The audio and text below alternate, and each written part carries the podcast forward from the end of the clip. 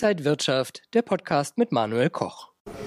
Das Vertrauen in den Standort Deutschland ist erschüttert, heißt es in einer Deloitte-Studie. Gut ein Drittel der Unternehmen überlegen, weniger zu investieren in Deutschland und mehr in Asien und den USA. Wo steht Deutschland? Wo steht die deutsche Wirtschaft? Das bespreche ich jetzt mit Reinhard Panse. Er ist der Chefanlagestratege vom Family Office Finvia. Schön, Sie wieder hier an der Börse zu sehen. Ja, schönen Morgen. Herr Panse, der Schmerz sei bei vielen Unternehmen ganz erheblich, heißt es. Bürokratie, Digitalisierung, Fachkräftemangel, hohe Energiekosten. Ist Made in Germany heute etwas Negatives? Also was den Standort angeht, haben wir sicherlich sehr viel an Reputation verloren.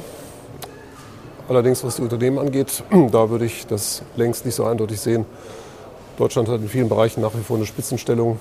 Äh, auch und gerade in modernen Technologien wie der Umwelttechnologie. Von daher der Standort, die Politik muss sich Gedanken machen, was hier verschlafen wurde, was hier falsch gemacht worden ist. Und da haben Sie die richtigen Stichworte schon genannt. Jetzt überlegt ein Drittel weniger in Deutschland zu investieren und im Gegenteil dazu mehr nach Asien und USA zu gehen. Sind das attraktivere Standorte? Nun ist Asien natürlich ein sehr großer Begriff. Aber wenn man mal zwei große herausgreift, China und Indien, dann muss man wohl zum Ergebnis kommen, dass China mit Sicherheit kein attraktiver Standort mehr ist. Äh, das zeigen die Zahlen der Direktinvestitionen sehr deutlich, die im letzten Quartal zum ersten Mal negativ waren. Das heißt, Unternehmen haben in China weniger investiert, als sie Geld aus dem Land herausgezogen haben. Während das vorher jahrzehntelang eben ein Anstieg war, seit 2010 geht schon gemessen am chinesischen Volksankommen die Investitionsquote etwas zurück, aber jüngst stürzt das regelrecht ab. Also von daher, das ist erkannt. Äh, Indien ist auch nicht gerade für wenig Bürokratie bekannt. In puncto Korruption sicherlich schlechter einzustufen als Deutschland, hat Wachstumspotenzial, aber ob es jetzt eindeutig ein besserer Standort ist, das kann man nicht sagen. Und für die anderen asiatischen Länder, da ist das sicherlich dann sehr, sehr unterschiedlich. Aber ähm, Deutschland hat eben einige Nachteile selber geschaffen zum Teil. Das ist die hohen Energiekosten. Andere Länder haben auch einen hohen Anteil erneuerbarer Energien, wobei das der entscheidende Faktor für den Strompreis ist. Je mehr erneuerbare Energien eingesetzt werden, umso höher sind die Strompreise. Aber in Spanien scheint nun mal öfter die Sonne. Deswegen ist es da auch weniger problematisch. Und in den USA sind die Energiepreise sowieso wesentlich billiger, sodass die USA sicherlich ein guter Standort sind. Im Moment jedenfalls, zumal der Regierung ja durch ihre neuen Gesetze auch noch Investitionen geradezu anlockt. Und in puncto Bürokratie muss man sagen, über Amerika, dort ist es häufig so, dass die Lokalpolitiker den Firmen dann auch mal Hürden beiseite räumen, weil die einfach Investitionen wollen. In Deutschland baut man über immer mehr neue Regeln, immer neue Hürden auf, siehe Lieferkettengesetz. Und das heißt für die Firmen natürlich, wenn sie weiterhin top bleiben wollen, dann müssen sie wahrscheinlich sogar Teile ihrer Produktion, ihrer Investitionen ins Ausland verlagern. Jetzt schauen Sie in Ihrer Anlagestrategie ja oft sehr mittel- und vor allen Dingen auch langfristig auf äh, Entwicklungen. Könnte man denn politische und wirtschaftliche Anreize schaffen für Unternehmen? Naja, also der entscheidende Punkt ist sicherlich der, das äh, kommt aus allen äh, Aussagen zu dem Thema heraus, die Bürokratie muss abgebaut werden.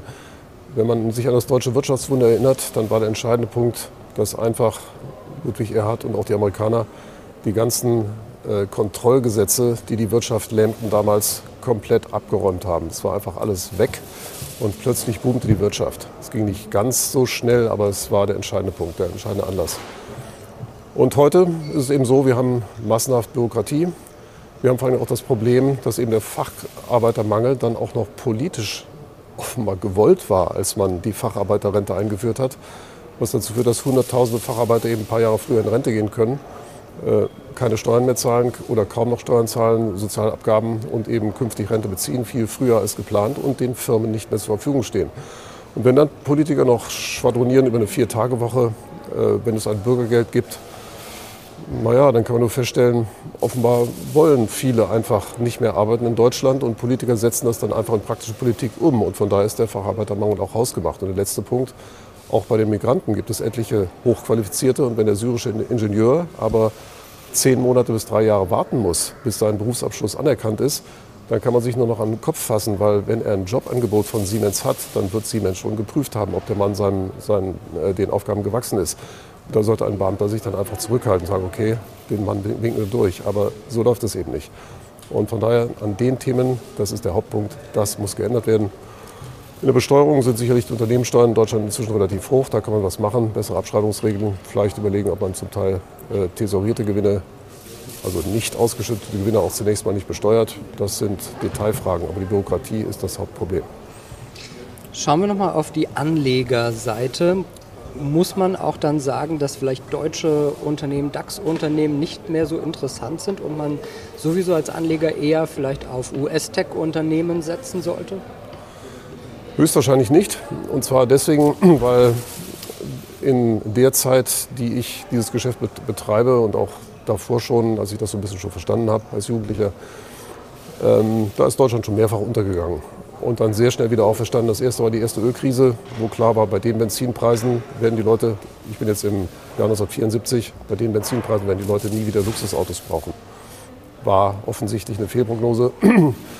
Dann hat man 1992 den Zusammenbruch des europäischen Währungssystems und da war für alle völlig klar monatelang, Export aus Deutschland ist nicht mehr möglich, weil das Pfund, die Lira, die Pesete, der Escudo waren um 20 bis 30 Prozent abgestürzt innerhalb von Tagen und von daher waren deutsche Produkte schlagartig nicht mehr wettbewerbsfähig. Nur dann kam Herr Lopez zu VW, hat weltweit Zulieferer gezwungen, die Kosten drastisch zu senken und das haben andere Konzerne nachgemacht.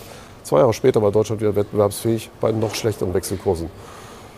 Corona und so weiter. Also die Firmen kommen mit diesen Krisen erstaunlich gut zurecht. Es wird immer unterschätzt, wie stark Firmen sich verändern, flexibel sind. Auch Politik wird flexibel, wenn es dann wirklich eng wird. Offenbar ist es noch nicht eng, aber die Probleme sind hier und da auch schon erkannt worden in der Politik. Nein, also deutsche Unternehmen haben im Moment für den Investor sogar einen großen Vorteil, nämlich sie werden so bewertet, als ob sie ihre Fabriken noch mit Dampfmaschinen betreiben und das Wort künstliche Intelligenz nicht mal buchstabieren können. Und das ist natürlich in der Realität überhaupt nicht so. Da ist die Parallele sehr offensichtlich zur Internetblase vor 23 Jahren. Die meisten Technologiefirmen stammten auch damals aus Amerika. Allerdings waren damals interessanterweise auch Telekom-Werte, ich habe damals auch schon nicht verstanden warum, extrem hoch bewertet. Alle Aktienmärkte waren sehr teuer. Und die Anleger glaubten aber, sich eben nur auf diese Branchen konzentrieren zu müssen. Und das war ein Riesenfehler, weil eben auch andere Firmen das Internet genutzt haben und damit ihre Geschäftsmodelle deutlich effizienter, besser gestaltet haben. Das wird heute bei der KI genauso sein. Heute sind eben die Firmen, die irgendwas mit KI zu tun haben, sehr hoch bewertet, häufig in Amerika ansässig. Das Ergebnis ist, ähm, dass der US-Aktienmarkt insgesamt sehr teuer ist. Und zwar kann man das über sehr viele Prognoseansätze feststellen. Das ist einmal die Bewertung zu den Kennzahlen der Firmen, Dividenden, Cash Earnings, Buchwerte. Der US-Aktienmarkt ist sehr teuer, alle anderen Märkte sind durchschnittlich bewertet oder sogar sehr billig, wie zum Beispiel der deutsche. Der steht auf fast dem Bewertungsniveau wie beim Zusammenbruch des europäischen Währungssystems oder auch in der ersten Ölkrise, die beiden, die ich eben angesprochen habe. Und Deutschland ist danach wieder auferstanden. So, von daher macht diese Bewertung insbesondere unter einem Aspekt überhaupt gar keinen Sinn. Der Zins war damals bei 8 Prozent, heute ist er bei 2,6. Das heißt, Anleihen waren damals eine attraktive Alternative, sowohl beim Zusammenbruch des EWS als auch in der ersten Ölkrise. Heute sind Anleihen keine Alternative. Ähm, und dazu kommt, dass die Firmen äh, das mag wirklich manch einen erstaunen, aber wenn man sich das anschaut, die Fundamentaldaten in Deutschland sind seit der letzten äh, Technologieblase seit 1999 kaum schlechter gelaufen als die Ergebnisse amerikanischen Firmen. Also wenn Amerika heute mehr als doppelt so teuer bewertet ist wie Deutschland, dann kann man das nicht damit erklären, dass die tollen, tollen Technologiefirmen dafür gesorgt haben, dass Amerika einen gigantischen Gewinnboom hat. Ja, und das letzte Problem, was einen auch etwas zweifeln lässt, ob man zu viel auf Amerika setzen sollte, ist das Thema der Besteuerung. In Amerika wurde bis 1982 die Steuern für Unternehmen und für die Spitzeneinkommen parallel zur Staatsschuldenentwicklung gestaltet. Das heißt, hatte der Staat hohe Schulden, im Zweiten Weltkrieg, wurden die Unternehmen und die Spitzeneinkommen hoch besteuert, teilweise über 90 Prozent. Und wenn es eben wieder runterging mit den Staatsschulden, wurden die, äh, Steuern auch wieder gesenkt. Aber ab 1982 ist die Staatsverschuldung enorm gestiegen, und zwar auf noch höhere Werte als im Zweiten Weltkrieg, gemessen am Volkseinkommen. Aber die Spitzensteuern und die Unternehmenssteuerbelastung ist weiter gesunken. Bei der Unternehmenssteuer sogar auf die tiefsten Stände seit der Weltwirtschaftskrise der frühen 30er Jahre. Und das passt hinten und vorne nicht. Der Staat hat hohe Verpflichtungen. Auch der hat ein demografisches Problem mit einer wachsenden Zahl älterer Menschen, hat jetzt mit geopolitischen Themen sehr viel zu stemmen. Auch Amerika muss eine Energiewende finanzieren. Und da hinein die Unternehmen in Amerika, gerade auch die Technologiefirmen, kaum zu besteuern. Tut mir leid, das ist nicht nachhaltig, da wird was kommen. Und das wird in Deutschland nicht kommen, weil die Unternehmenssteuern sind hier in Deutschland und Europa nicht gesenkt worden sind oder nur wenig. und sind deutlich höher als in Amerika. Von daher haben wir dieses Problem nicht. Auch die Spitzensteuersätze sind hier höher.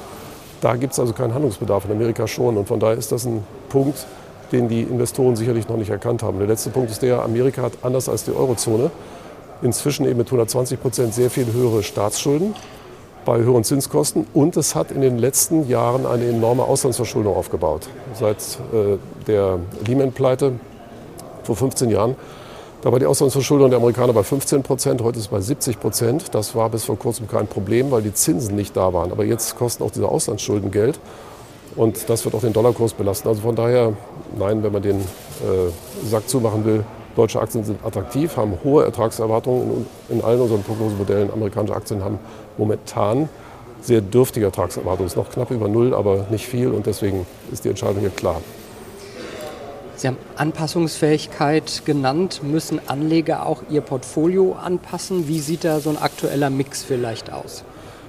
Ja, der aktuelle Mix ist durchaus nicht US-Aktien frei, weil es gibt auch in Amerika Firmen, die wirklich attraktiv bewertet sind und äh, die einen Vorteil aufweisen, der in Zukunft relevant sein wird. Auch Amerika wird mit hoher Wahrscheinlichkeit in die Rezession rutschen. Amerika boomt im Moment noch, weil die US-Regierung enorme Schulden aufnimmt. Wir haben in den letzten fünf Jahren in den USA ähm, durchschnittlich 9% Staatsdefizit gehabt, in der Eurozone etwas über 3. Und wenn wir hierzulande seit fünf Jahren 6% des Volksankommens an zusätzlichen Staatsgeldern in die Wirtschaft gepumpt hätten jedes Jahr, dann hätten wir hier einen Boom, der mindestens so stark wie, wäre wie der amerikanische. Nur, wenn die Schuldenstände schon so hoch sind, dann kann man das nicht durchhalten. Das heißt, Amerika wird spätestens nach der nächsten Wahl Sparen entdecken als Thema und dann dürfte die Wirtschaft in die Rezession rutschen. Und die Firmen, die davon nicht betroffen sein werden oder nur wenig, sind Gesundheitswerte und Basiskonsumgüterhersteller, sowas wie Procter Gamble in Amerika oder Nestle in Europa. Und die machen auch in Amerika viel Sinn, weil sie dann natürlich auch in Amerika sinkende Zinsen sehen werden. Und das wird solchen Firmen helfen. Die haben gute Bilanzen werden dann aber attraktiver für die Anleger, weil sie eben stabile Erträge bringen und mit Anleihen eher vergleichbar sind, die dann unattraktiver werden. Also von der, der Teil Amerikas ist bei uns in den Portfolien hoch vertreten, allerdings der Technologieteil momentan eher unterdurchschnittlich aus den genannten Gründen. Und Europa sollte man auch deutlich übergewichten. Die ähm, Industrieländer werden eben überall im nächsten Jahr wohl schon Zinssenkungen sehen. Äh, die, auch die Eurozone wird in Rezession rutschen. Und das aber bei sehr tiefen Aktienbewertungen dürfte die Aktienmärkte hierzulande kaum noch beschädigen. Wenn aber die Zinssenkungen kommen, dann dürfte man hier sehr schnell bei vielen Werten auf steigende Kurse setzen. Sagt Reinhard Panse, der Chefanlagestratege vom Family Office. Vielen Dank wieder für die Einblicke und danke Ihnen, liebe Zuschauer, fürs Interesse. Bleiben Sie gesund und munter, alles Gute und bis zum nächsten Mal. Und wenn euch diese Sendung gefallen hat, dann abonniert gerne den Podcast von Inside Wirtschaft und gebt uns ein Like.